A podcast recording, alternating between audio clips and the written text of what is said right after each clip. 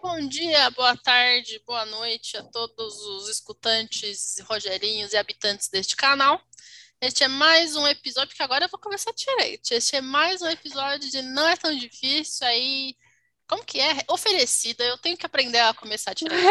Oferecido pela Power Educa. Estamos aqui comigo, Giovana Cordeiro, e também Tudo com bem. a Beatriz Mendes, com essa voz incrível. Hoje a, hoje e a convidado. Bia é a Aracida Top convidado. Term. Eu sou total. E total. convidado que a gente vai então deixar o convidado se apresentar para vocês conhecerem. Wagner. Apresente-se, menino Wagner. Go ahead. Boa noite a todos, a Bia, a Giovana. Meu nome é Wagner, tenho 30 anos, sou natural de São Paulo, sou funcionário público federal. Atualmente sou vestibulando e também faço farmácia na FESP, Universidade Federal de São Paulo. E vou contar um pouco para vocês aí sobre minha trajetória e responder algumas perguntas aí. Olha só, Muito eu e Wagner bem. somos colegas de universidade, olha só, eu não sabia Mas é. disso. É, nós três, né? Da... Nós três somos, você já eu saiu. fiz a graduação. Ai, que absurdo. eu já, já saí, vocês ainda estão na Unifesp. Exato. Galera, para quem não sabe, eu fui professora do Wagner e eu e também, por ter sido professor do Wagner, a gente ficou amigos. Então, hoje em dia, Wagner é um grande amigo meu aí. A gente troca várias ideias. e, aliás, vou na casa dele, a esposa dele me faz pão de queijo, é mó da hora. então, foi assim que eu conheci o Wagner. E na escola que eu dava aula para o Wagner, a Giovana também trabalhava, então eles também se viam nos corredores e tal. Tudo então, junto misturado. Todos entre. E aí, eu vou começar pela primeira pergunta, que eu não ia perguntar ao vivo, mas Wagner disse que vai responder. Então agora eu, eu vou responder. Esse Wagner, é o motivo de eu estar Eu não aqui. sabia. Esse é o motivo dele estar aqui, aliás. Eu não sabia isso. Hoje em dia eu estou dando aula para um amigo de Wagner. E o amigo de Wagner me contou que Wagner fazia cosplays na adolescência. E Wagner nunca me contou essa história de cosplay. Wagner, me conta essa história de cosplay. Nos conte essa história de cosplay. Eu não contei porque era estilo novela da Globo, né? Não sei se pode falar, verdades secretas, né? Tem coisa que é melhor a gente deixar em off. É, pode bom, falar o que você lá. quiser, Wagner, fica assusta. vamos lá sobre o cosplay, né?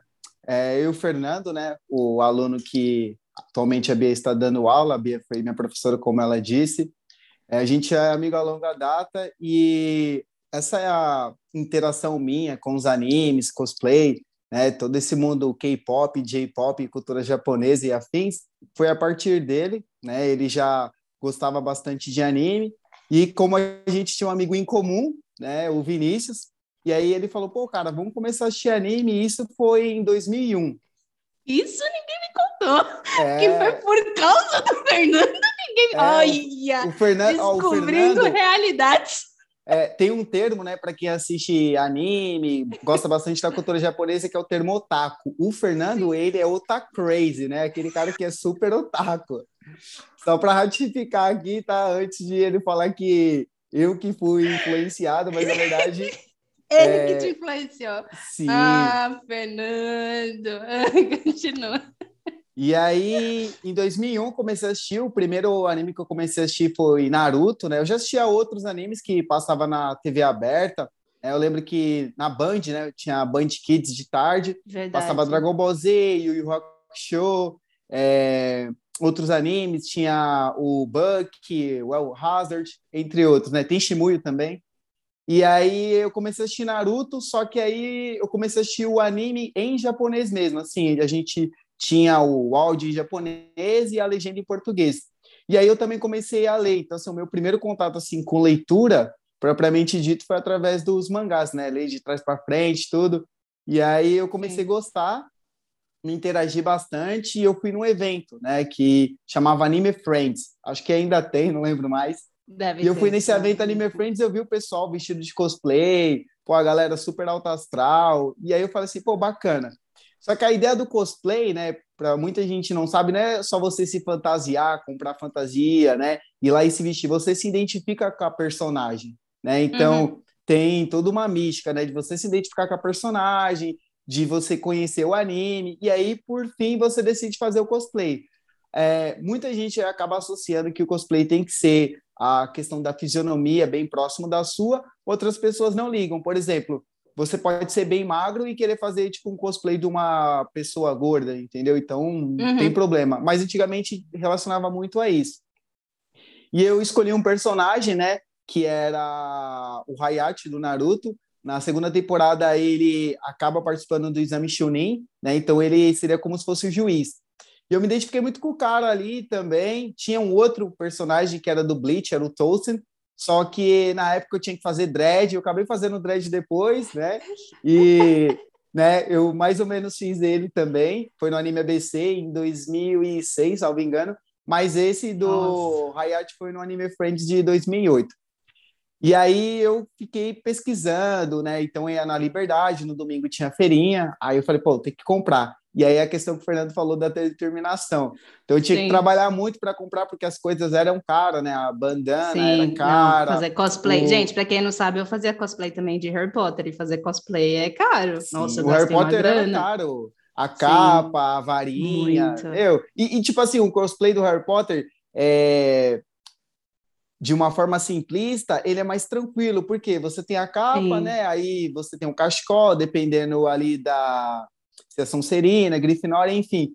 E aí você tem a varinha, aí tem aquele. Agora esqueci o nome, Bia. O suéter, ah, né? Que você é, tem usa. o suéter, a gravata, a camisa branca, a saia preta, a meia calça, a bota ou sapato tem que ser preto ou branco, de preferência preto, a capa, cachecol e a varinha. Sim.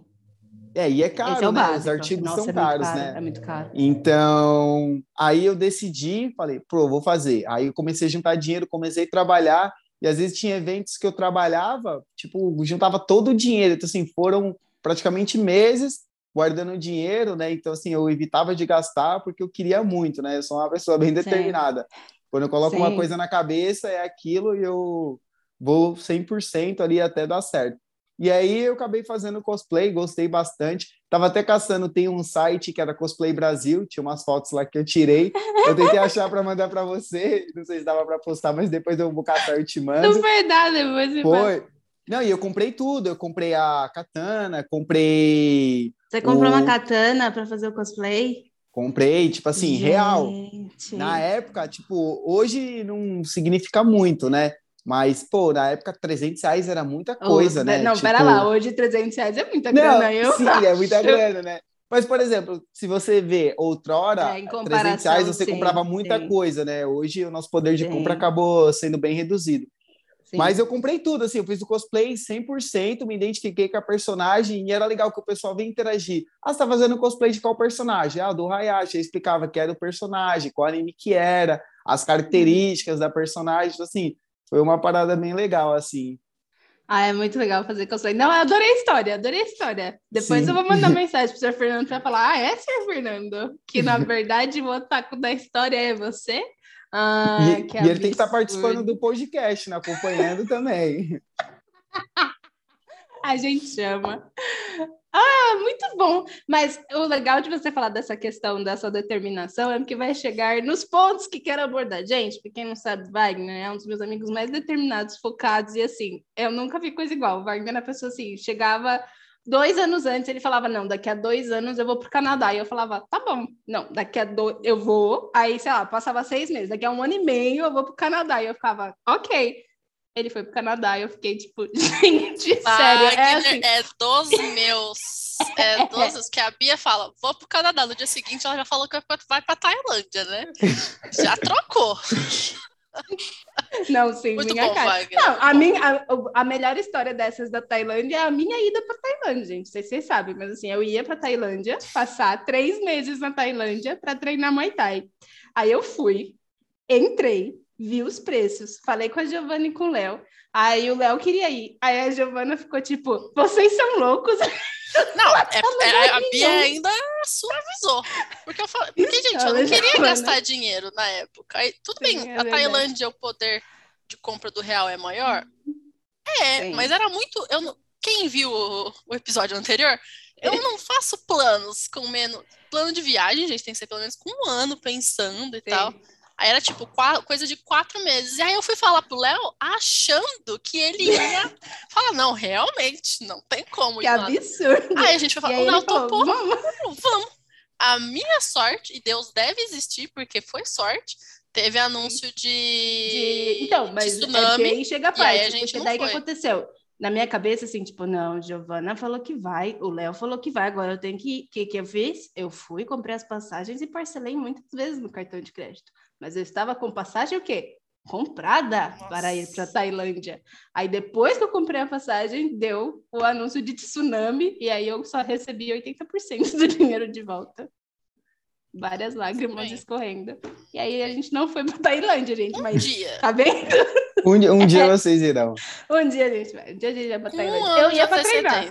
Eu ia para treinar. Eu ia, pra, eu ia ficar, acho que era um, era um mês ou três meses, eu não lembro, mas eu lembro que era um mês ou três meses num centro de treinamento que tem lá de Muay Thai. Que é top demais, gente. Para quem gosta de Muay Thai, incrível lugar, mas é isso. Voltando para o nosso querido convidado, é essa questão da determinação. Outra coisa que eu quero perguntar é, gente, o Wagner seguiu carreira militar. E então eu quero que ele conte um pouquinho da decisão, dessa história, assim, como você decidiu seguir essa carreira? Como você decidiu se tornar funcionário público e seguir essa carreira? Bom, é, eu comecei já com essa vontade de querer ser militar desde quando eu tinha seis anos, né? Eu já assisti alguns filmes tipo Rambo, Soldado Universal, e eu, eu me identificava, sabe? Aquela questão da afinidade. E eu me sentia uhum. representado vendo aqueles filmes. Eu falava assim, pô, é uma parada que eu quero fazer no futuro.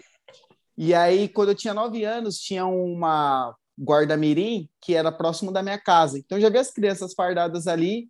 E aí, eu fui e perguntei como é que funcionava o processo seletivo para entrar e entrei. Então, eu fui ser guarda-mirim. nove anos. Isso, com nove, nove anos eu fui ser guarda-mirim. Gente, eu e para quem não sabe, olhando a vida complica, sabe? Olha. Continua. E, e para quem não sabe, guarda-mirim é, é como se fosse realmente a ideia de ser militar. Claro que você não é militar, você vai ser uhum. é, um civil, né? Fardado, até porque se você é civil e você usa uma farda, você está cometendo um crime de falsidade ideológica, né? Então, para quem não sabe, evitem de comprar farda, né? De se passar por pessoas que vocês não são, que vocês podem estar tá aí é, respondendo algum crime aí. Então, eu já me identificava, falei, pô, vou fazer guarda-mirim. E entrei, então assim, a gente usava farda, tinha já instruções sobre ética, sobre hierarquia e disciplina, aquela vivência do quartel, de marchar, prestar continência, atinamento da bandeira, enfim. E aí eu comecei a crescer aquele sentimento de que eu queria, eu queria ser militar. E aí quando eu tinha 13 anos, estavam entregando aqueles panfletos, né, praticamente parecido com o da Segunda Guerra Mundial, lá do Tio Sam, né? Que eu quero Queremos você, você no exército, bem Sim. isso, né? E aí tava é, jovens de 13 a 18 anos, né, que queiram mudar de vida e tal. E eu fui nessa palestra, né? E eles uhum. explicavam sobre a área militar, as carreiras, as provas. Só que na época eu não tinha condição financeira de fazer esse cursinho. E aí, uhum. meio que eu deixei, deixei o de desejo de ser militar de lado, e aí fui para o ensino médio, comecei a trabalhar, e aí quando tinha 17 anos já começou aquele período, né? Ano que vem vou ter que me alistar, porque no Brasil, para quem não sabe, nós temos o alistamento militar obrigatório, diferente de outros países. Então, o jovem masculino, quando completa 18 anos, ele tem que se alistar. Então, com 17 anos eu já pensava, pô, ano que vem vou me alistar, vou querer servir. E aí já comecei a me planejar. Falei, ano que vem eu vou servir e tal. Só que nos bairros de periferia, principalmente no caso eu que moro na Zona Leste, há um excesso de contingente, ou seja, há poucas vagas para muitas pessoas. Então, normalmente, quem é da Zona Leste, que foi o caso do Fernando e de outras pessoas que queriam, acabam não entrando por excesso de contingente. Hum. E aí minha tia morava no bairro de Ipiranga, né, Zona Oeste ali, e eu falei, pô, eu vou me alistar lá, porque a maioria das pessoas tem um poder aquisitivo maior e não vão querer servir. Dito e feito. Isso foi dia 17 de junho de 2009, foi eu e meu irmão, né? Foi numa terça-feira. E dos 50 garotos, 50 garotos que estavam naquele dia, apenas dois queriam servir, que era eu e meu irmão. E o meu irmão, ele é uma pessoa assim que, às vezes, ele não tem noção do que ele está fazendo, né? E aí, na hora que a gente chegou, o cara falou assim, pô, só vocês dois querem servir? Aí, tipo, aquela pergunta, né? Algo de errado não está certo, né? Certo, e aí eu é. falei assim, não, a gente quer servir e tal. Aí o cara falou assim, vocês moram onde? E aí meu irmão, do nada, a gente mora na Zona Leste. Aí o cara, opa, peraí, vocês moram na Zona Leste, mas a jurisdição é para vocês se alistarem lá na Zona Leste, não aqui na Zona Oeste. E eu falei, não, minha tia mora aqui, a gente está vivendo com ela aqui, etc. E aí o cara foi e deixou a gente prosseguir com o alistamento. Como lá tinha bastante vaga, a gente conseguiu ingressar. Aí meu irmão foi para a Marinha, ele ficou um ano na Marinha, acabou saindo por causa das condições lá da Marinha, número de vagas, enfim, e eu fui para a aeronáutica. E aí eu entrei na aeronáutica como soldado, né? Então é, a gente idealiza muito, né? O alistamento militar. Ah, eu vou pilotar avião, eu vou saltar de paraquedas. E a primeira coisa que eles dão pra gente, né, é a vassoura, né? Que a gente faz bastante com a China. Você vai Então, faxinar o quartel. Parabéns. vai faxinar vai o lá. quartel, né? Então, Sim. assim, tem as instruções, a gente tem a parte militar, acampamento, instrução Uhum. de tiro, mas também tem a parte que a gente tem que fazer faxina, que isso faz parte também, né? E Uhum. aí depois eu falei, pô, eu quero continuar. E aí um colega meu falou, pô, tem as formas de você seguir carreira aqui, né? Fazendo as provas, é concurso público, né? Você vai concorrer com outras pessoas, não só de São Paulo. E aí eu fiz a primeira prova, né? Que foi para a ESA, Escola de Sargento das Armas do Exército. E eu só fui Uhum. para colocar meu nome, né? Então eu só fui lá, assinei e fui embora, porque das 36 questões eu acertei uma só, porque eu não sabia nada. E era Uhum. português, matemática, geografia, história e redação. Só que Uhum. como eu fiz o ensino médio, e a gente sabe que no Brasil o sistema educacional, ele é carente, né? Os professores, eles matam um leão por dia, e eu era um aluno que eu não ia para estudar, né? Eu literalmente ia para bagunçar. Então, eu já não dava muita moral, muito valor para a questão do estudo, Uhum. e isso acabou corroborando que quando eu fui fazer a prova, né, aquela questão de, de causa e consequência, eu cheguei na prova não sabia nada, era tudo grego, tipo, regra de três, eu não sabia. Ah, João roubou o pão, quem é o sujeito? Eu, quem? Tipo, eu não sabia nada. Ui, E aí- sujeito, como é que é? Sim. E aí, tipo, foi, não passei na prova. Aí eu falei, caramba, aí, aí você fica com a, aquela síndrome, né, do, do prejudicado, de, nossa, caramba, por que eu, que não sei o quê. E aí, vejo eu ficar me lamentando, eu falei assim, caramba, pô, será que eu sou tão burro assim quanto eu acho que eu sou, ou que algumas pessoas já me disseram no passado? Entrei no cursinho, e aí eu vi que lá atrás, se eu tivesse a mesma dedicação que eu tenho hoje de querer estudar e aproveitar as oportunidades, talvez eu teria saído do ensino médio com uma base melhor, né? Uhum. E outras opções eu talvez não teria hoje no quartel, mas Uhum. eu acredito que tudo tem um propósito, né? Então, coisas ruins que aconteceram lá atrás, oportunidades que eu não aproveitei lá atrás, hoje eu vejo que tudo faz sentido, faz parte de um plano maior do que eu. E aí eu fui, passei na primeira prova, que foi o concurso para soldado da PM, mas eu não fui, na Hum, época eu não tomei posse. Aí eu passei, aí foi um momento de, assim, de euforia, porque eu falei, caramba, é possível, eu não sou tão burro, né? Eu consegui passar no concurso público. E aí eu comecei a Sim. estudar, passei num outro concurso, né, interno da aeronáutica, que era a prova de soldado. Depois passei num outro concurso que era para cabo. Esse concurso foi o concurso que eu mais me dediquei, porque eram 33 vagas, tinha mais de 6 mil inscritos, né? Então, assim, todo mundo estudava, via uma batida bem forte, e eu já estava fazendo cursinho lá no Borjão, que era no andar Uhum. de cima da FL. E aí eu fui, consegui passar, fui o 13º colocado do Brasil dessas 33 vagas, tomei posse Nossa. no concurso. E aí eu falei, pô, o que, que eu vou fazer agora? Aí passei para soldado da PM de novo. Aí falei, pô, vou para PM. Aí eu falei, não, não quero ir para PM não. E aí um colega meu falou, estuda para sargento. Só que para sargento tinha português, matemática, física e inglês. Eu falei, pô, português e matemática, beleza, já tem uma base boa. Só que física eu não sabia nada. No ensino médio eu não tive aula, literalmente. O professor, Uhum. ele ficou afastado o ano inteiro e eles passaram um trabalho, a gente copiou no Google, conseguiu nota e passou de ano, era isso. E aí eu falei assim, pô, inglês, não poderia ser geografia e história, porque eu já estudava também na época Uhum. para soldado da PM. E aí eu falei, pô, agora, o que, que eu vou fazer? Não sei nada de inglês. Comecei a ver as aulas, odiei, né? E aí é legal que lá na frente a gente vai conseguir linkar isso. Odiei inglês. Sim. Nossa, tipo, para mim era igual o Chaves, né? Azul inglês, blue, azul marinho, blue marinho. Não sabia nada. Tipo, odiava inglês literalmente. Tipo, meu, Sim. era uma coisa que, sabe, e hoje eu falo, é, às vezes nós, como alunos, a gente se depara com uma matéria nova e a gente cria na nossa cabeça uma dificuldade. E isso acaba só impedindo a gente de aprender. Então, assim, por mais que seja difícil aquilo, coloca na sua cabeça. É difícil? É, mas eu vou aprender. Porque se você se bloquear, falar, ah, eu não consigo, essa matéria é muito difícil, você vai se bloquear, vai ficar muito mais difícil para você conseguir aprender. E aí uma amiga minha, chamava Beatriz também, acho que você lembra dela, Bia, ela falou, Wagner, vai para a FL. E aí eu falei assim, caramba, será? Aí eu fui, me matriculei, né? Então já comecei bem do básico 1 lá, e aí foi o teacher Anderson, né? E aí Sim. foi o que me deu aula. E aí eu comecei a gostar. E aí eu falei assim, caramba, pô, tô entendendo as coisas, é sério isso? E aí, paralelo a isso, eu comecei a estudar, né, para as provas é, da aeronáutica de sargento, que caía em inglês. E eram 24 questões, contemplava toda a parte do conteúdo gramatical de inglês. Então, uhum. toda a parte ali de pronomes, artigos, numeral, enfim. Aí eu comecei a entender, comecei a fazer as provas, eram 24 questões, primeiro simulado, três questões, quatro, começou a aumentar, e eu comecei, caramba, pô, é possível. Comecei a me dedicar mais na IFL, né? Aí fui para o Basic 2, aí caí também com o Teacher Anderson de novo. Aí falei, caramba, pô, é possível, eu consigo.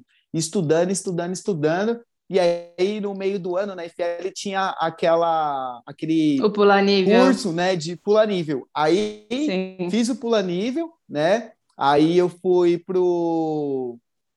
Agora, agora acabei. Eu também não lembro o que era... Era pré-intermediário 1, depois Era pré-1, pré-2, é. Pré-intermediário 1, aí eu fui pro pré-intermediário 1, quem me deu aula foi a Grace. Ah, e aí eu fiz um semestre Grace. com ela, Aí, no meio do semestre de novo, aí eu fiz aquele intensivão, que uhum. foi com a Gisele.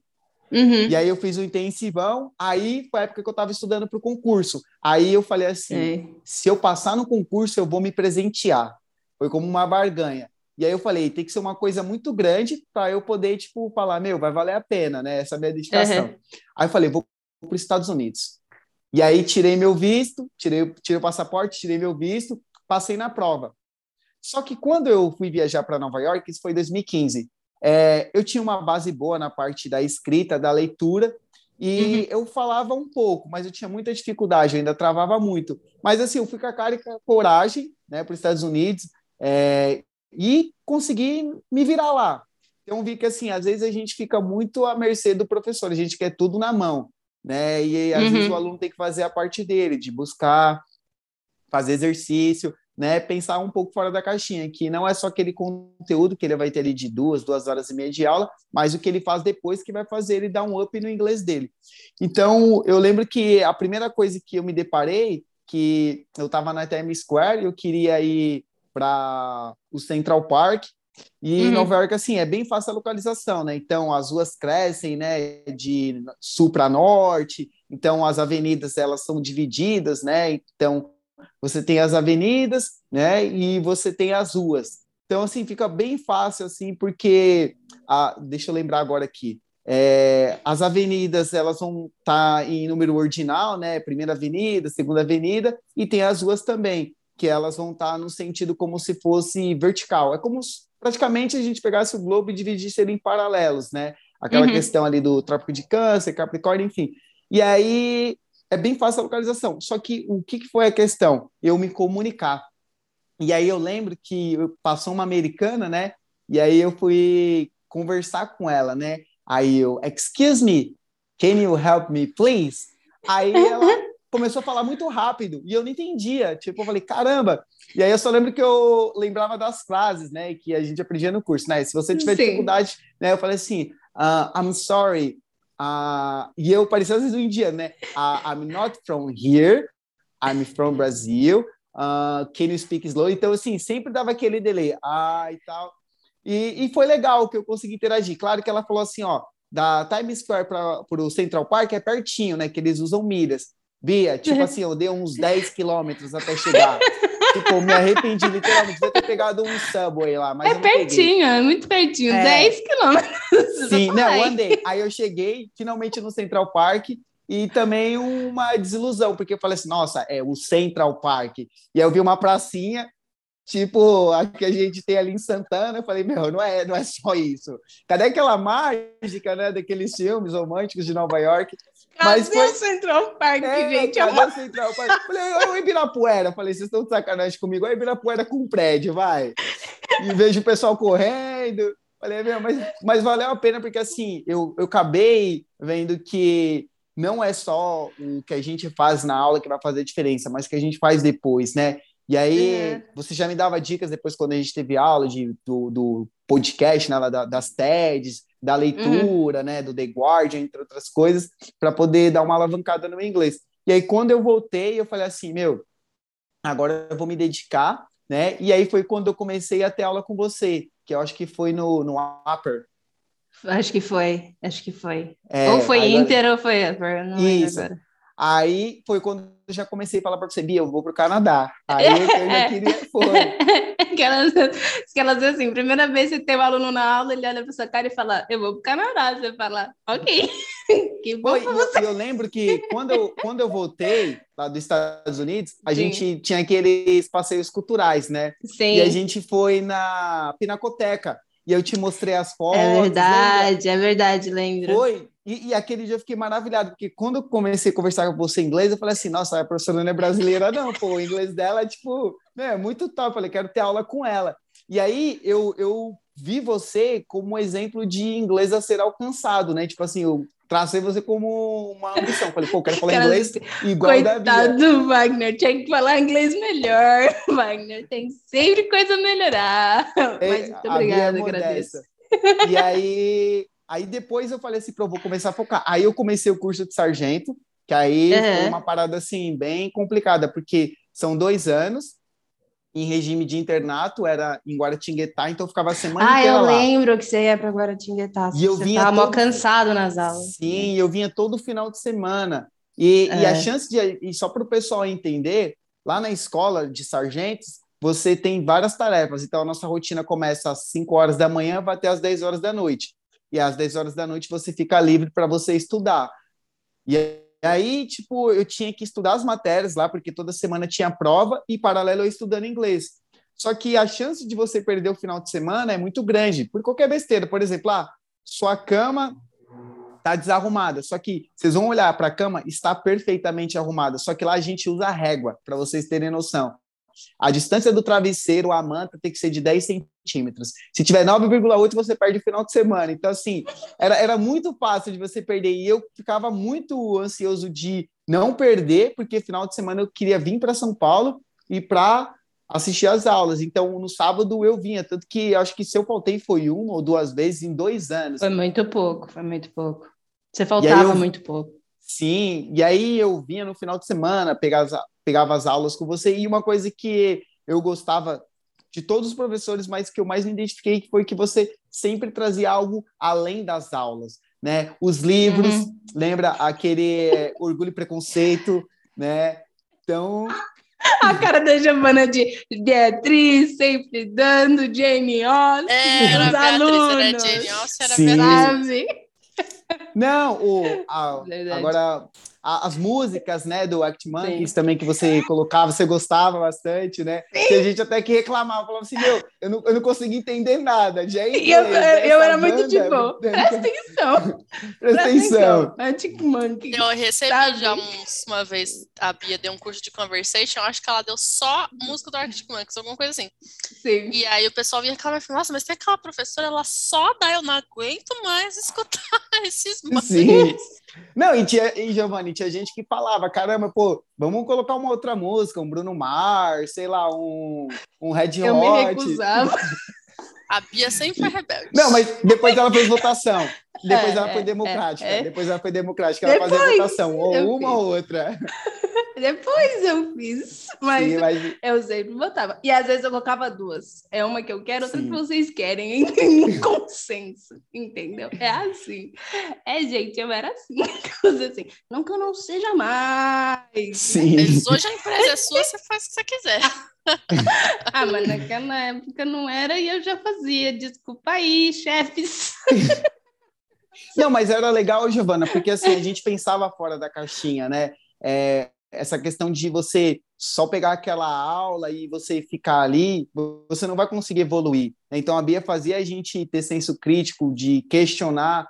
Então, assim, era uma aula que a gente tinha contato, né? Claro que era uma aula de inglês, então tinha que ter majoritariamente conteúdo de inglês, mas havia trazer outros pontos para a gente poder discutir na sala.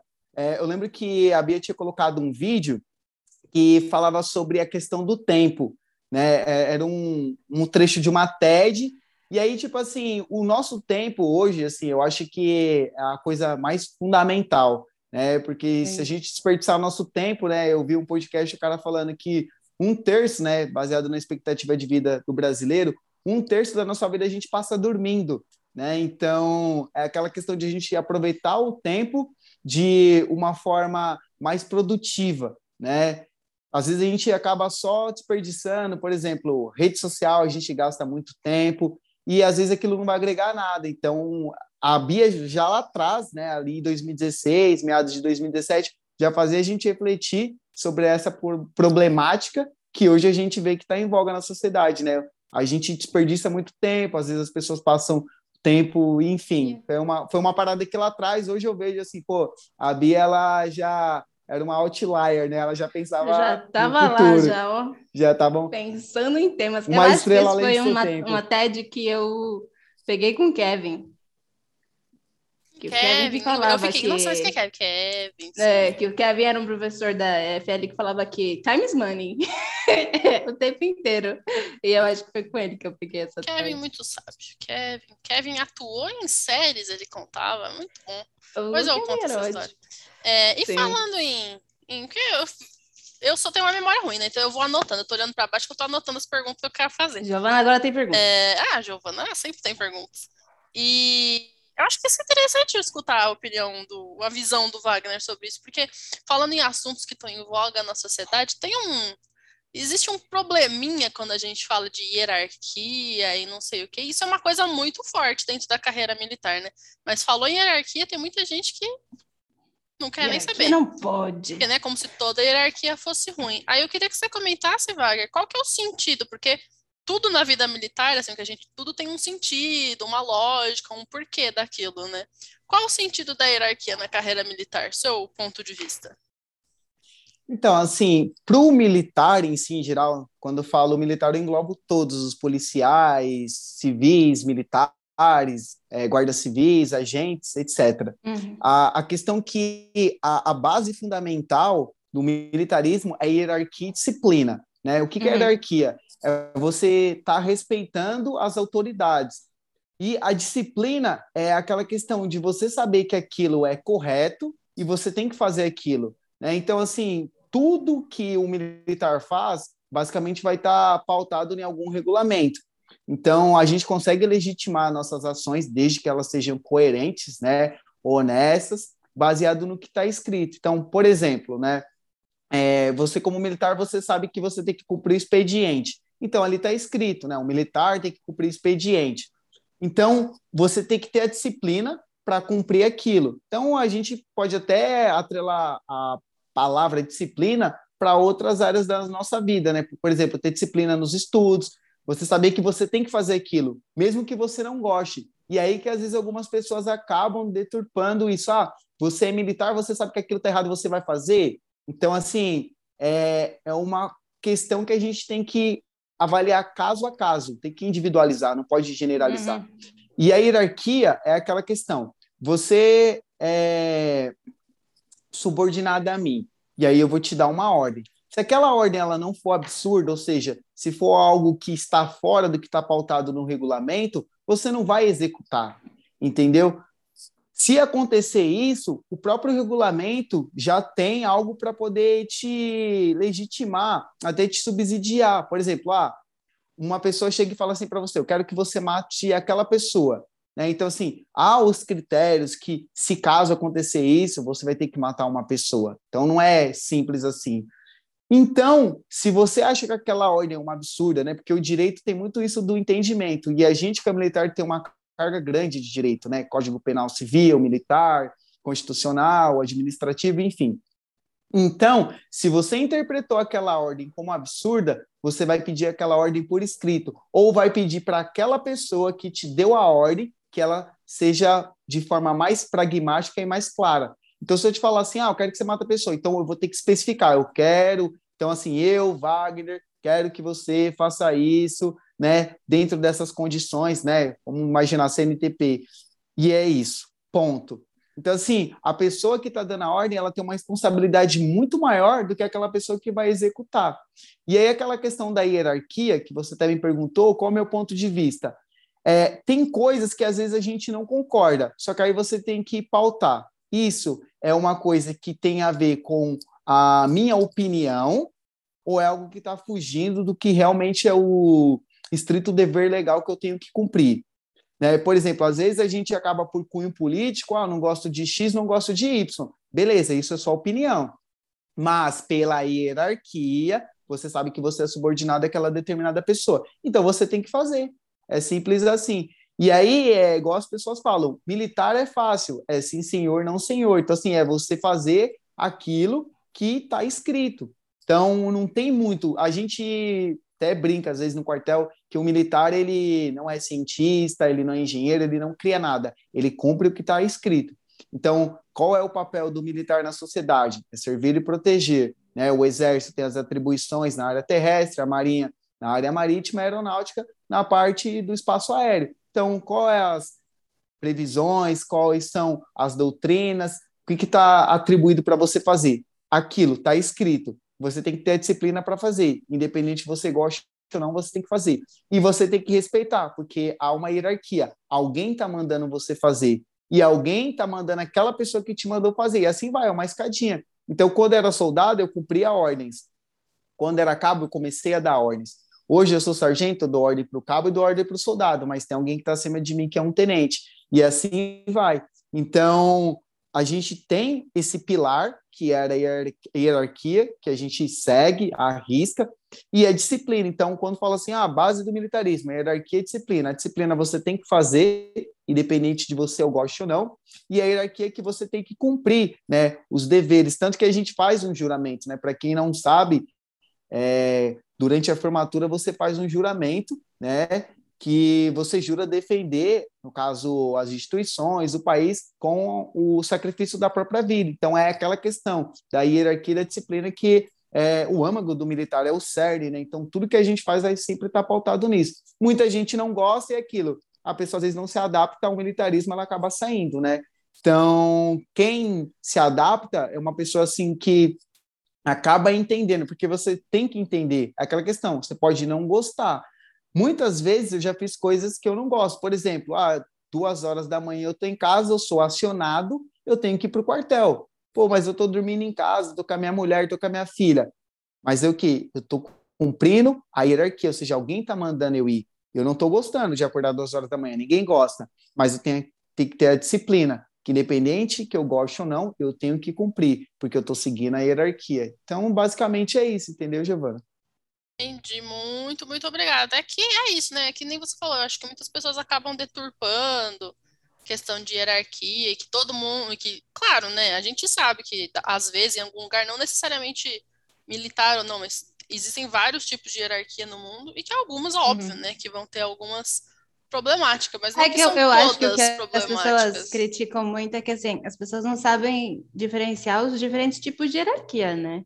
Exatamente. É esse o ponto. Elas não sabem diferenciar, elas acham que qualquer hierarquia é uma hierarquia. E que todo mundo e... que está acima de você é ruim. É, Quer ver um não exemplo... é assim que funciona. Ô, Giovana, ó, vocês têm a empresa de vocês, vocês têm CNPJ. Então, vocês vão contratar uma pessoa que seja para limpar o escritório de vocês, que seja um office boy para entregar algum documento.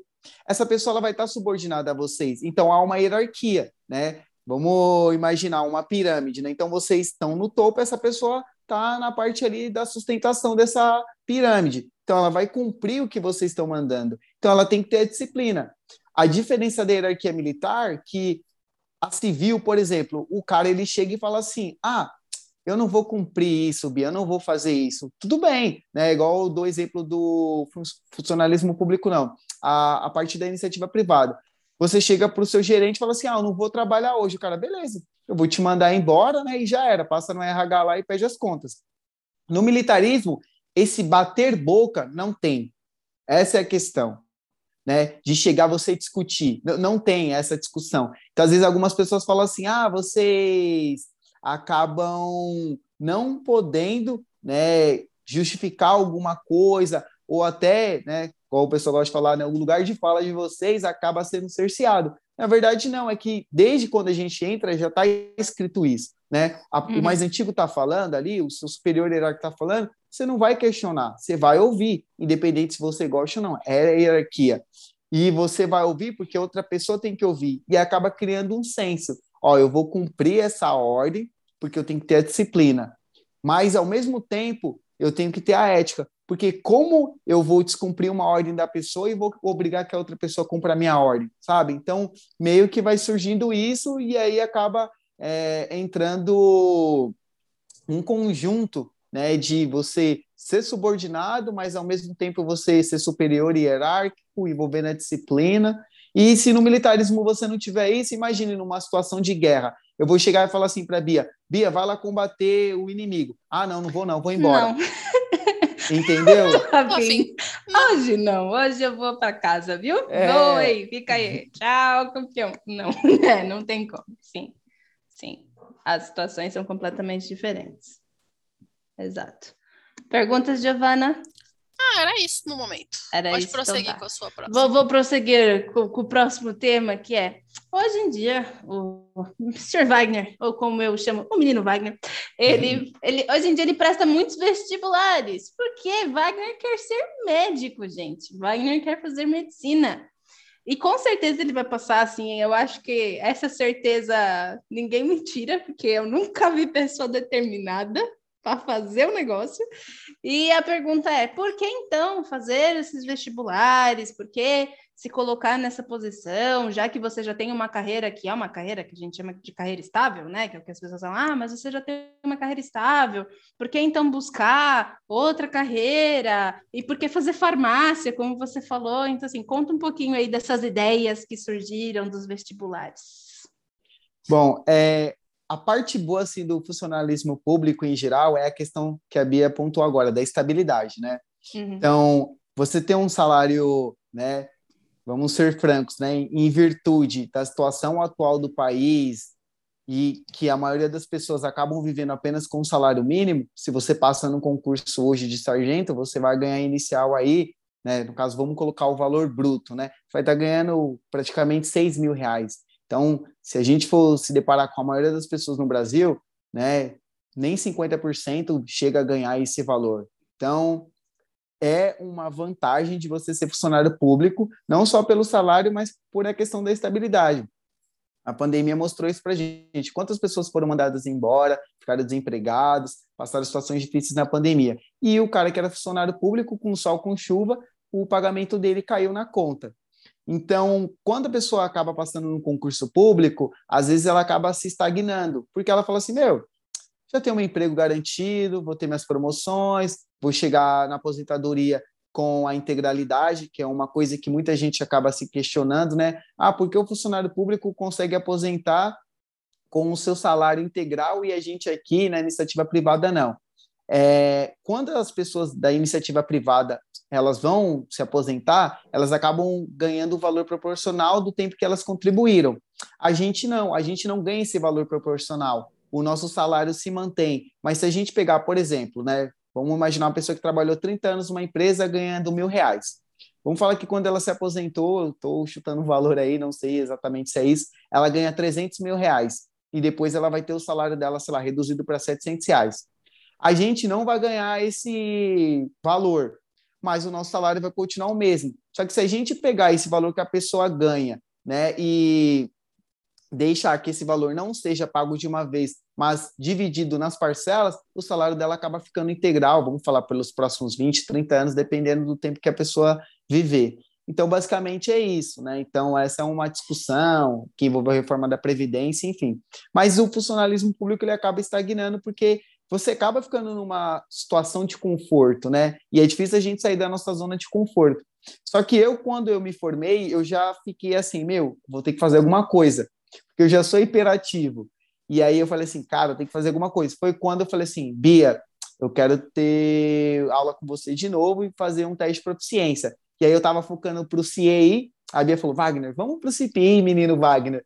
Só que foi um período assim que eu fiz muita coisa ao mesmo tempo, aquela questão né, de até a Giovana pontuou, né, de, de multifacetas, enfim.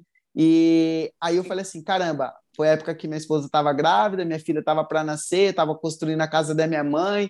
Aí eu acabei de me formar, então assim, eu tinha que tomar ciência, né, do que eu ia fazer ali na situação de sargento, enfim, mas eu continuei estudando. Claro que eu não consegui dar meu 100% do como eu gostaria, mas eu fiz o melhor que eu pude.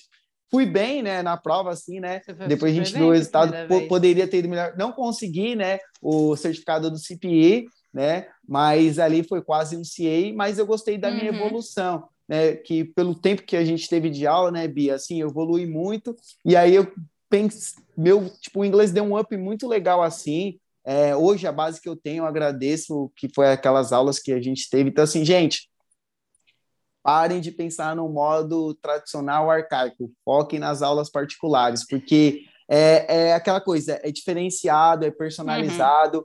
Não tem como o professor ele conseguir dar atenção, nem que ele queira para todos os alunos. Vamos imaginar uma sala de seis alunos. Vai ter aluno ali que, se ele não interagir mais com o professor, o professor ele vai cumprir o quadrinho dele ali de aula e é isso, você vai ter que fazer sua parte depois. Na aula particular, não. E ainda mais, assim, as aulas da Bia da Giovanna, ela vai focar no que você quer específico. Na, era, na época, eu queria o CPI, né? Então, eu queria um certificado de proficiência. Era uma coisa muito Sim. específica, muito focada.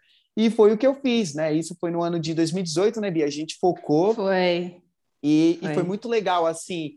É, só de eu estar né, fazendo o teste com outras pessoas, o meu speaking foi muito bom, né? Acreditei, lembra, Bia, na pontuação que a gente Lembra, você ficou com uma né? pontuação super alta, foi acima foi, de 110, um, eu não lembro agora. Dava, mas... dava um CA, dava um CA. Dava, dava. E, foi, e tipo, e isso que é legal, porque a aula particular ela acaba né, é, focando, né, de certa forma, acabando adequando a sua rotina e ao seu objetivo. Já no tradicional, não, é aquilo. Por exemplo, Sim. se você pega aí, no caso que eu tive a oportunidade de dar aula no CA, no CCA, você já tem toda um conteúdo programático fechado, uma metodologia fechada, então é aquilo. Uhum. Claro que às vezes o professor tem um livre-arbítrio, traz uma música, traz um vídeo, mas é aquilo. Não adianta você chegar lá e falar assim, pô, professor, estou estudando aqui para um teste de proficiência, um TOEIC. Não, não tem como. Sua aula é aquela ali, que é TOEIC, então uhum. você vai ver alguma aula específica. Então, assim, invistam uhum. na aula particular, às vezes vocês vão achar, ah, mas por causa de 20, 30 reais você vai ter não que o outro ensino não seja de qualidade, longe de mim, mas você vai ter um ensino muito mais especificado e muito mais produtivo para você.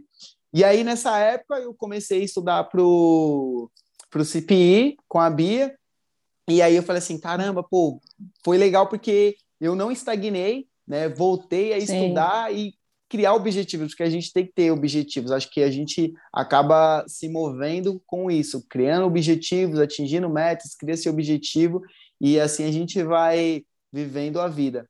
E aí, quando chegou em 2019, aí falei, pô, Bia, esse ano tá meio corrido, eu vou voltar a estudar. E eu já estava pensando em fazer, porque eu não conseguia a pontuação que eu queria para tirar o certificado. Falei, então eu vou tentar de novo. Só que aí eu falei assim, pô, Bia, acho que eu vou fazer faculdade, né? E aí foi quando eu falei, pô, vou fazer letras. E aí eu falei, o que, que você acha, Bia? Só que isso, Giovana, foi tipo julho, de 2019 e a prova já seria em novembro.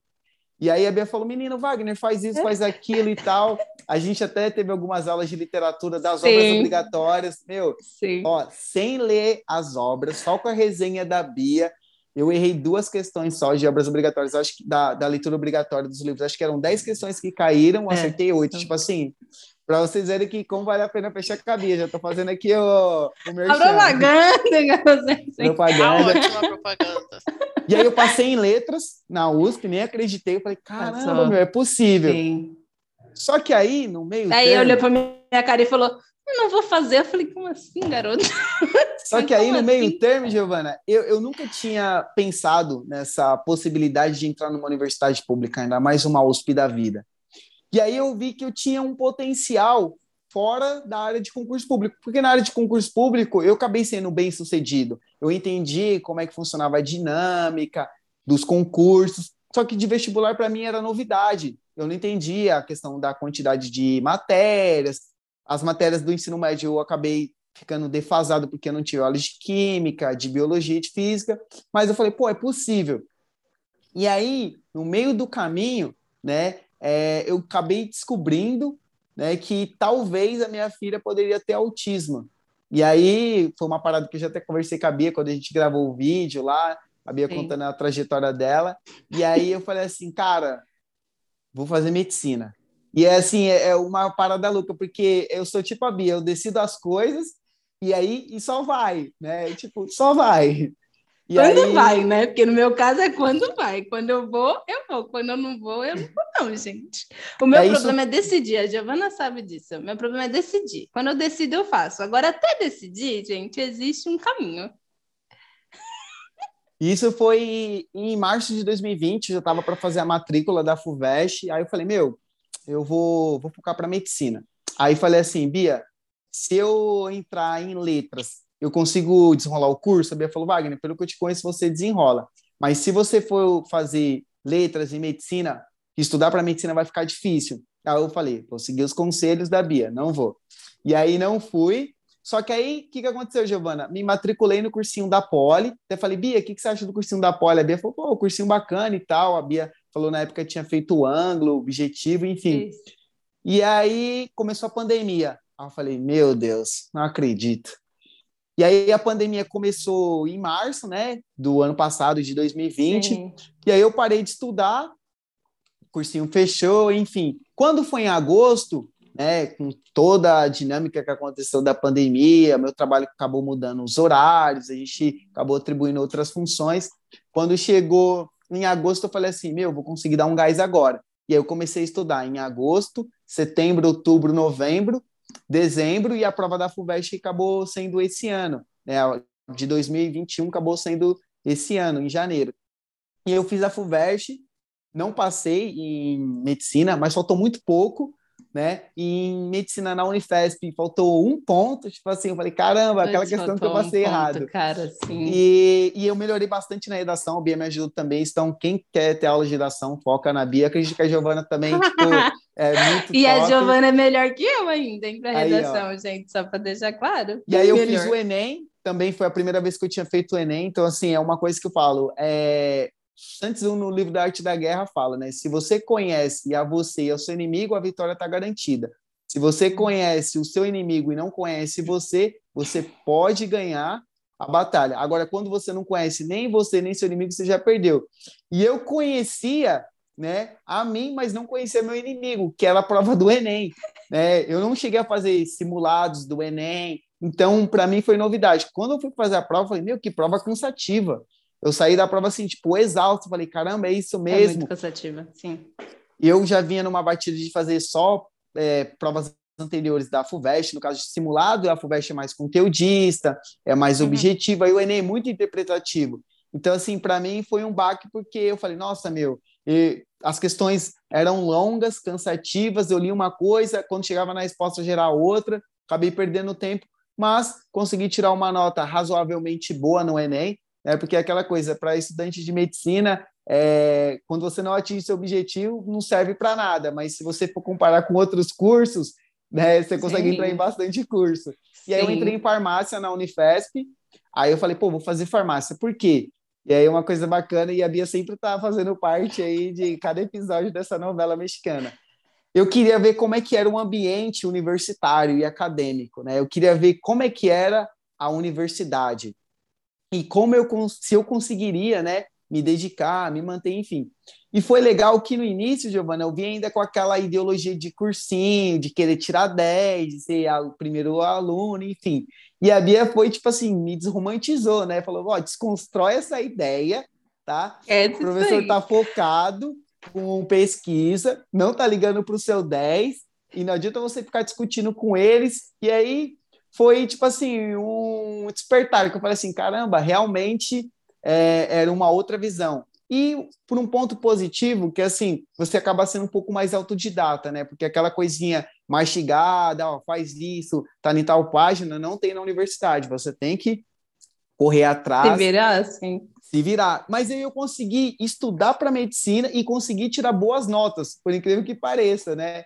E, e Mas também você não dorme, né? Você não é. dorme. Eu nunca vi coisa igual. A pessoa vai, sai, trabalha, acorda cedo, aí estuda, aí sai, trabalha, aí volta, estuda mais um pouco, ainda consegue reservar duas horas para ficar com a família, para brincar com a filha, ficar com a esposa. Não dorme, gente. Essa pessoa não dorme. Vai, não precisa ensinar as pessoas, você precisa abrir um curso para ensinar essa, não, cara, uma vez, uma vez o Wagner me mandou, tipo, o calendário dele, assim, como é que ele organiza. E aí eu olhei aquilo e falei, não, isso aqui é insano para mim, Wagner, você não tá entendendo. Eu sou uma pessoa que faz muita coisa, você é dois. Porque isso aqui é impossível.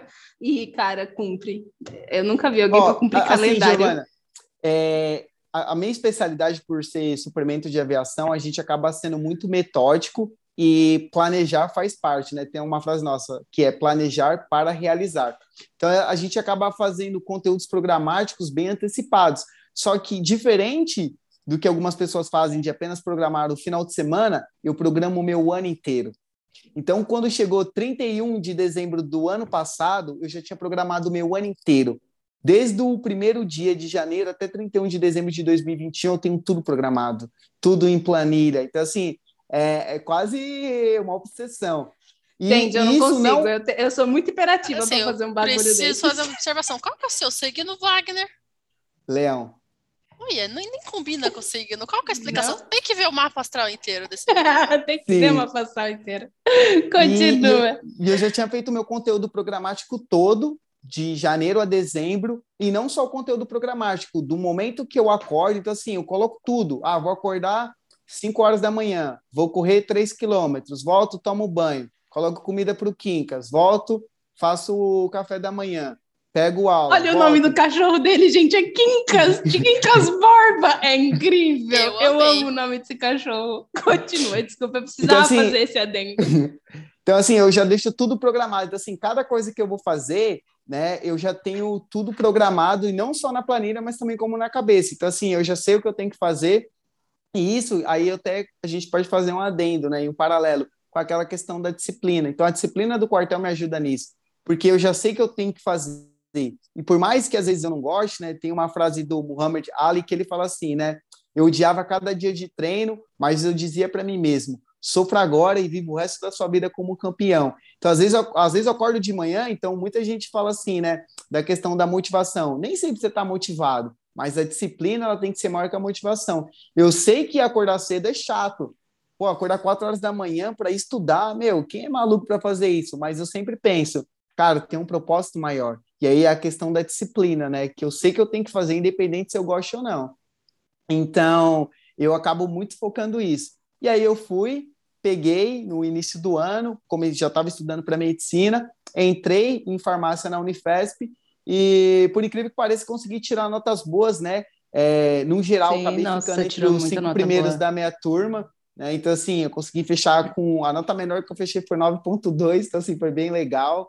É, para a universidade tá. Sério, cara, 9.2. Não, isso aqui mas, tava mas mandando Bia, mensagem e falava, a... Bia, veja esse exercício, porque eu perdi um décimo nesse exercício, agora estou com 9.9. Eu ficava, cara, vai dormir, só dorme, tá Não, ótimo. e era uma hora da manhã as mensagens, né, Bia? Sim. Uma hora da manhã.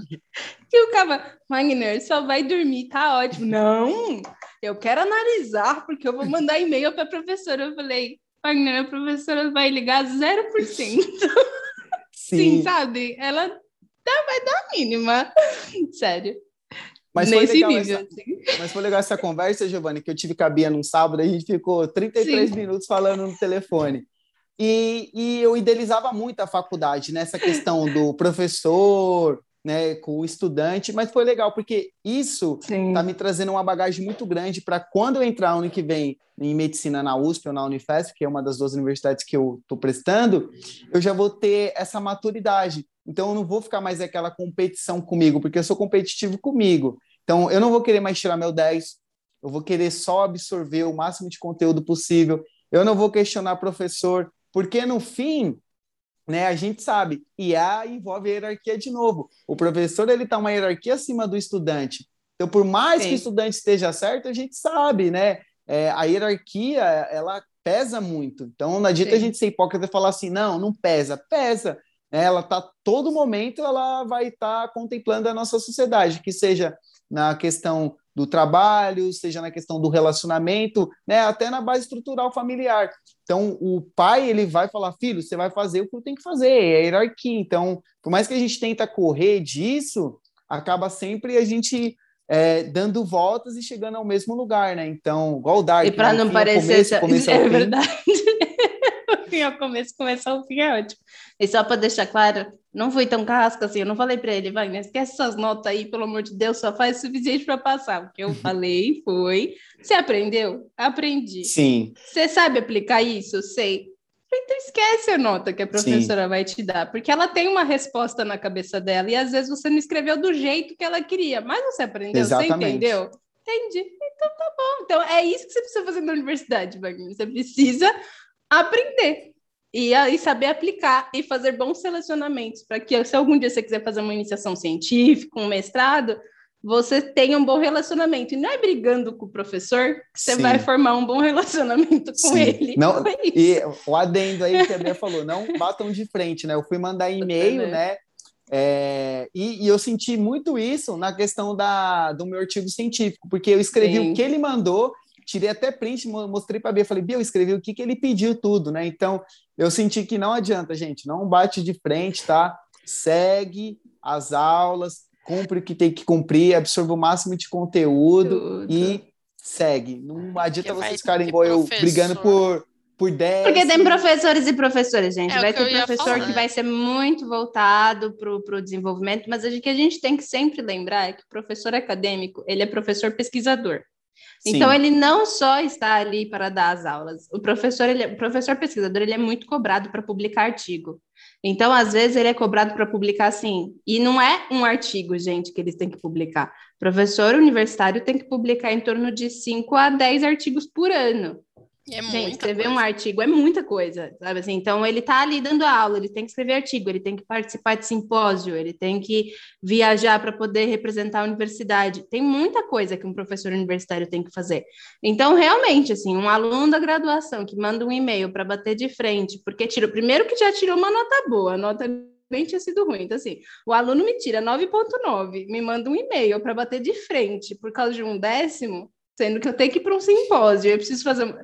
Mas vai depender muito do professor. Muito. Vai vir aquela resposta mal criada. É, Se o professor respondeu o e-mail, né? Vamos começar Se ele respondeu o e-mail. Vamos e aí depende Exatamente. muito também da cultura da universidade, né? Sim, tem professores e professores, tem universidades e universidades. Então eu faço votos de que você faça medicina na Unifes. Dito isso, ah, disse tudo já... o que quis dizer. Sim. Sim, não, eu concordo, Giovana, porque é, é, até o pessoal da minha turma chegou e comentou, falou, Wagner, é, a interação que a gente tem com os professores aqui na Unifesp ela é muito boa comparado com outras universidades. Minha colega até falou, teve uma menina que fazia farmácia na USP, ela mandou um e-mail para o professor e, tipo assim, era uma coisa super simples, não era questionando nota igual eu, por causa de um décimo, nada disso. E, tipo assim, a, sofreu retaliação depois, né? Aquela questão que a Giovana também falou, o e-mail não foi respondido, assim, e acabou se prejudicando, né? Então, eu fiquei pensando, caramba, é, se eu for para a USP, eu já vou ter que ter uma nova abordagem, né? Que essa daqui não vai funcionar. Sim, sim. Não, mas é bem isso. É bem isso. Gente, eu tô fazendo esses barulhos porque meu gato tá doido aqui. Eu, é que vocês não estão vendo que ele não tá passando, mas ele já passou três mil vezes aqui na frente uhum. da câmera, que a câmera estava muito bem focada no Sr. Wagner enquanto ele tava falando. Mas é isso. É, o Snape tem que ser convidado algum dia, porque ele tá querendo Ai, participar. gente, muito. Todo episódio. Bom, vou deixar mas você é, fazer é a pergunta do inglês. Não, mas então. é, é, ah, é verdade, tem a pergunta do inglês. Última pergunta, Sr. Wagner, um, um, um homem de, de família, tem que ir lá ficar com, com filha e esposa. Pergunta, Wagner, o que que o inglês, então, o que que aprender inglês, e agora é bem puxando a sardinha para o nosso lado do inglês, ele te ajudou na vida, assim? O que que ele te, te, te abriu portas, te fez ter mais confiança? O que que te abriu na vida o fato de, de ter estudado inglês e de hoje em dia ser fluente? Porque é uma pessoa fluente em inglês hoje? Ah, para mim o inglês ele tem uma importância muito grande na minha vida. Eu acho que o inglês ele tem essa opção, né? Não falo nem essa opção, tem esse poder de transformar, de impactar a vida das pessoas. E uhum. a minha vida ela mudou assim, da água para o vinho, foi a partir do inglês, porque o concurso, né, que foi o divisor de águas para mim, foi o de sargento e caí em inglês. Foi quando eu decidi estudar inglês na FL, abriu uh, outros caminhos, por exemplo, de eu poder viajar, porque até então não pensava em viajar, não era uma possibilidade. Então eu uhum. consegui uhum. ir para os Estados Unidos. Eu acabei tendo interação com outras pessoas quando eu fui fazer o intercâmbio no Canadá, então assim, interagi com outras pessoas de outras culturas e tudo foi proporcionado através do inglês, né? Novas amizades, né? Aquela questão que você até comentou, né, Bia? O ambiente Sim. universitário te proporciona um network muito bom. Então, o inglês me proporcionou isso, né? De ter amizades com pessoas de outros países, de conhecer outras culturas, porque eu não falo árabe, eu não falo chinês, eu não falo japonês. E como a gente consegue se comunicar? Com o inglês. Então, você conhece sobre outras culturas, não só na parte histórica, gastronômica, mas até a questão do, do dia a dia. Né? Às vezes, uma coisa que para a gente tem um sentido, um significado, para outras pessoas em outras partes do mundo tem diferente. Além disso, o inglês ele proporcionou para mim, por exemplo, dar aula. Né? Então, uhum. a, uma pessoa que ela faz inglês, ela pode até ver o inglês mais para frente como um vínculo de trabalho, dar aula de inglês, ou uhum. talvez trabalhar numa multinacional. E a maioria das provas hoje, tanto de concurso quanto de vestibular, cobre inglês. Então, uhum. o inglês sempre me salvou nas provas, né? Eram notas que eu sempre garantia ali ter uma pontuação maior e sempre me ajudou na USP, na Unifesp, no Enem.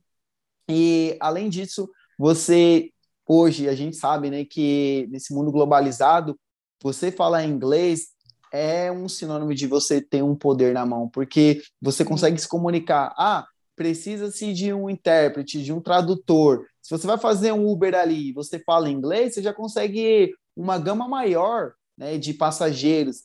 Se você fala inglês dentro de uma empresa, vai te proporcionar uma viagem, uma promoção de um cargo. E na aeronáutica isso daí é muito importante, né? A gente já tem o inglês que a gente chama de inglês técnico, ele é focado para aviação, mas o inglês nosso falado, mais tradicional, também é super útil. Já teve oportunidades que eu estava no quartel e tinha pessoas que eram de um quadro hierárquico acima do meu, mas não falavam inglês. Ah, vai vir um representante da empresa do Canadá, vai vir um representante da empresa da Suécia. E, pô, tem como, sei lá, conversar com os caras, né? Então, assim, é, é legal que você acaba se destacando dos demais. Pessoal, pô, a Bia é diferenciada, ela fala inglês, né? Então, isso acaba agregando, né, para o seu currículo e para sua vida. Assim. Então, hoje, eu sempre falo para o pessoal, é, entre fazer uma universidade e fazer um curso de inglês, eu acho muito mais importante o curso de inglês. Ele vai te abrir muito mais portas do que a universidade. A gente sabe que, infelizmente, universidade no Brasil não é garantia de emprego. Você pode fazer uma USP da vida, você pode fazer uma Unifesp, não é garantia que você vai sair da faculdade de empregado. Acho que a única faculdade que ainda você sai com aquele ar de, de ah, eu estou empregado, eu vou conseguir um emprego rápido, é medicina, porque a gente sabe que na privada é um curso caro, ele não é acessível para a maioria das pessoas, e é um curso concorrido na pública. Então, assim, você tem que tirar uma nota super alta para você conseguir entrar. São seis anos de muita dedicação. Então, é, devido ao tempo que demora para formar um profissional, um investimento, então, e até porque o número de pessoas é muito baixo, assim, de profissionais de medicina, eu acho que é ainda uma profissão que você sai e você está empregado. As outras você vai se formar em direito, em engenharia, em farmácia, não quer dizer que você vai ter empregado. Você sai não tem ali, ah, tá empregado no automático. Né? Você vai entregar seu currículo, você vai ser mais um ali com a sua pastinha transparente com seu currículo, batendo o pé na sé, pegando o metrozão cheio para entregar. Então, uhum. o inglês não. Você falando inglês, você tem a oportunidade de trabalhar com agente de viagens, você tem a oportunidade uhum. de, sei lá, trabalhar na bolsa de valores, na parte de investimento. Então tem, tem muita coisa assim que o inglês abre um leque muito grande para você.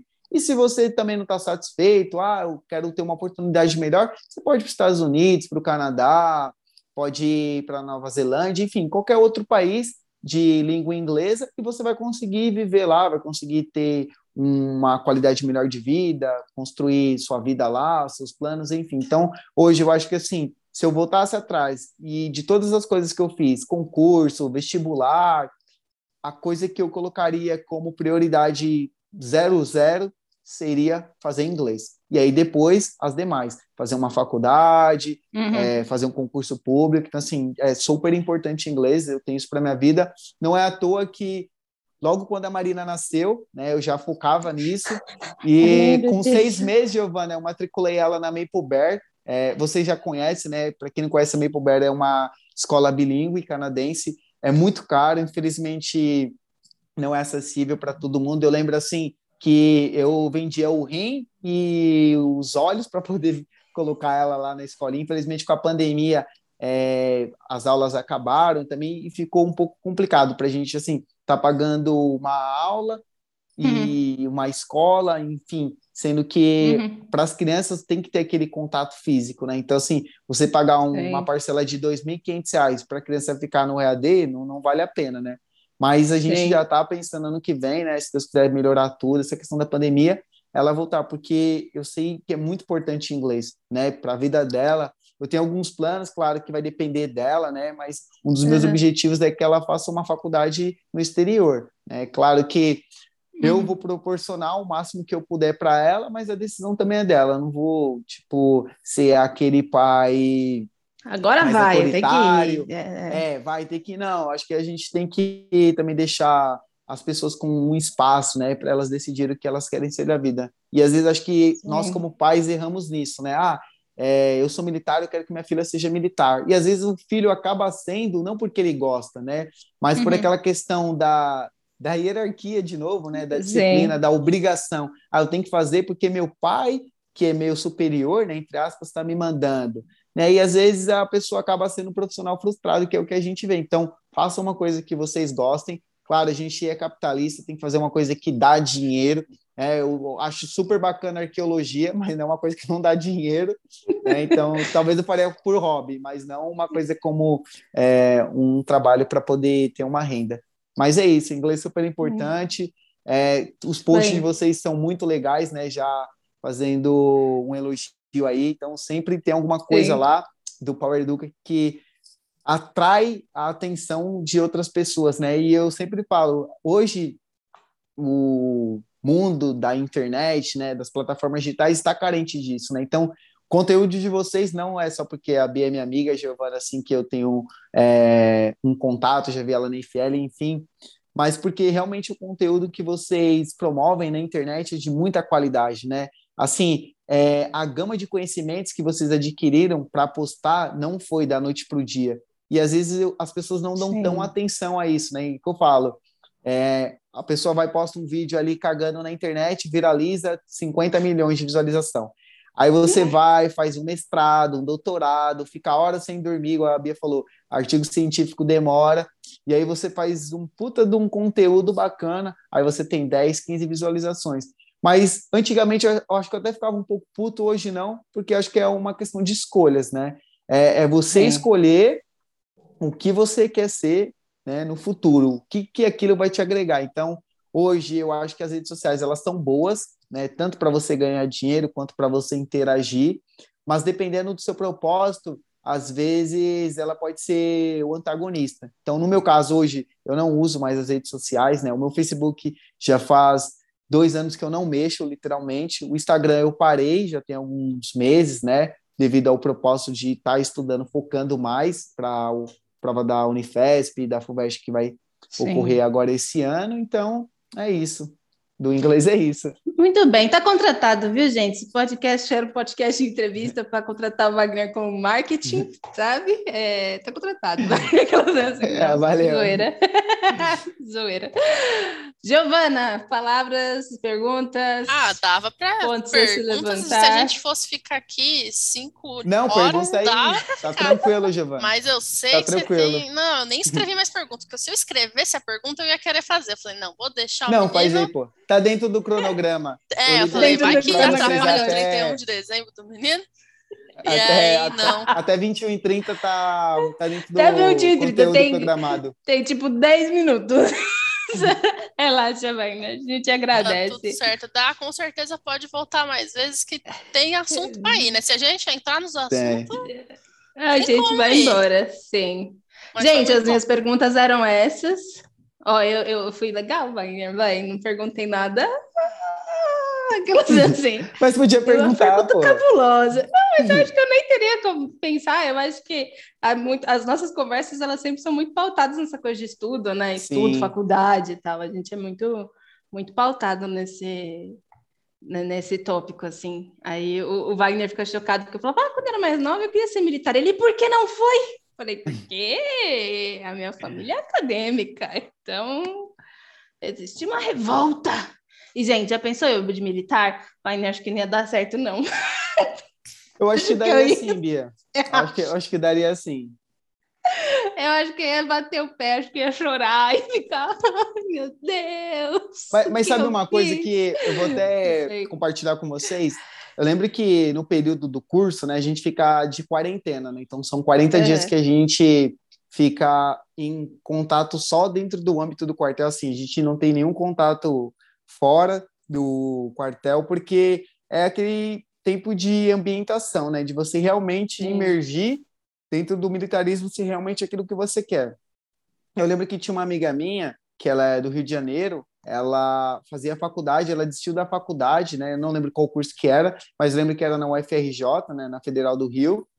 E ela passou no concurso e estava lá. E esse período é um período bem desgastante, né? Porque a rotina é muito puxada, né? Desgaste físico, desgaste emocional, mental. E no final, ela falou assim: Wagner, a palavra que vai me definir é resiliência. Resiliência. Porque eu fiquei esses 40 dias e eu nunca achei que eu ia conseguir passar da primeira semana. E aí, uma frase que ela falou assim: Meu, é um leão por dia né? Então, às vezes, é, eu sou uma pessoa que eu gosto muito de me antecipar, de planejar, sou metódico, mas eu sempre lembro assim, por exemplo, hoje faltam 77 dias para a prova da FUVEST. Só que eu não fico mais pensando que faltam 77 dias, eu penso, mais um dia, e o que, que eu posso fazer para chegar mais próximo do objetivo? Então, assim, é cada dia eu me dedico, faço o meu melhor como se fosse o último e como se a prova fosse amanhã, né? Então, a, essa questão, por exemplo, você falou assim, ah, talvez eu não, não me daria e tal, bem, enfim, mas Sim. talvez você se redescobrisse lá, né? Então, é, é uma questão até filosófica, né? No quartel, eles acabam extraindo o que você tem de melhor e ao mesmo tempo que você tem de pior, né? Então, aquela questão eu acho que foi o Aristóteles que falava isso, né? Quer conhecer alguém, dê poder a ele, né? Então, é, é, bem isso. Você acaba vendo o melhor da pessoa que você pode extrair, mas também o pior. Então, às vezes a gente vê que pessoas que têm algum poder acabam mudando, né? A forma. Às vezes a gente vê isso. Um amigo próximo foi promovido e aí já muda o tom de fala com você, o tratamento. E acho que essa questão do quartel extrai muito isso, né? Do, do melhor que você tem. Então, às vezes você acha que você não consegue, Nossa, e sim. aí você acaba. E foi uma, uma coisa tipo assim, de superação, porque ela saiu da quarentena renovada, né? A gente até brincava, falou assim: você é a Fênix, né? Saiu da cinza assim, e se renovou. E tipo assim, meu, foi, foi uma parada assim muito surreal. E tem um treinamento que a gente faz, né? Que é acampamento, a gente fica cinco dias fazendo um teste de sobrevivência tem uma marcha que a gente marcha mais de 20 quilômetros com bolsa, enfim. E foi uma coisa que ela se superou, né? E assim, quem está de fora, às vezes, ah, fulano não vai conseguir. Então, acho que a gente, às vezes, a gente tem que se doar, né? E tem que, será que vai, vamos pagar para ver, né? Se realmente eu não consigo ou se eu consigo. Então, comigo foi isso em relação à medicina, né? Eu vejo muita gente, ah, medicina é difícil de entrar e tal, não sei o quê. É, eu sei que muita gente acaba pondo dificuldade é, demasiadamente, mas eu penso ao contrário. Cara, deixa eu me permitir fazer essa prova, né? Deixa eu ver até onde eu vou, quais são meus limites, né? E aí eu até brinco que, por gostar de anime, né? Eu falo que eu acabo sendo super saiyajin, né? Que o Goku, quando ele tá quase morrendo, né? Ele renova Sim. as forças dele e fica mais forte que o dia anterior. Então, a cada dia eu sei que eu tô mais forte do que o dia anterior. A cada dia eu tô é, aglomerando mais conhecimento do que o dia anterior. E é isso, meu. Ah, gostei, gostei. Achei que, que, que valeu. Um bom final. Sim, um bom final. As grandes frases de Wagner, gosto. Eu, é isso que eu tinha de perguntas. Giovana? Tô suave. Também. Wagner, você quer falar alguma coisa antes da gente desligar e ir embora?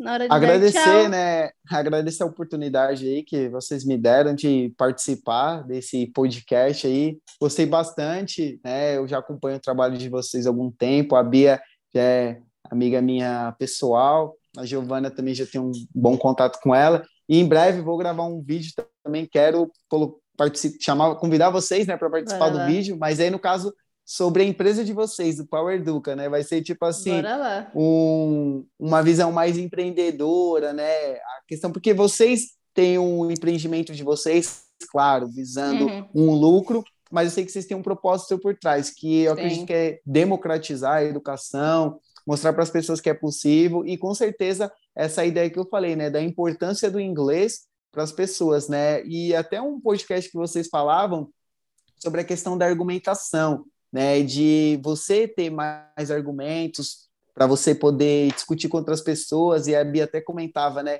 Sobre você ter bastante conhecimento acadêmico, mas você não ser aquela pessoa exibida, aquela pessoa chata, uhum. né? Tipo, querer jogar para a pessoa, ah, eu tenho conhecimento, enfim, você não tem. Então, eu queria mais para frente convidar vocês para gravar esse vídeo, né? De como é que surgiu Bora. essa ideia da empresa, né? Quem é a Giovana, quem é a Bia. Então, eu queria só agradecer Gostamos. mesmo essa oportunidade de participar do, do podcast. Acredito que agregou muito, né? É, tá compartilhando aí e também poder contar um pouco minha história para outras pessoas aí e que só servir de exemplo aí. Sim. Com certeza. Valeu por, por, aceitar o convite, Wagner. Muito obrigado. Sei que você é uma pessoa muito ocupada, por isso que eu te avisei com bastante antecedência. Hum. Então, valeu mesmo por ter vindo. Agradeço e foi bem legal. Eu gostei. Agradecemos muito. Então, gente, é isso é. daí aquela coisa, né, da disciplina, da dedicação, mas os estudos com certeza vai te levar a um resultado. Estamos aí com o Wagner para provar. Obrigada a todo mundo que acompanhou até agora. Obrigada, Rogerinho, queridos escutantes. Agradecemos. Em breve veremos-nos novamente. Até mais. Sim, até mais.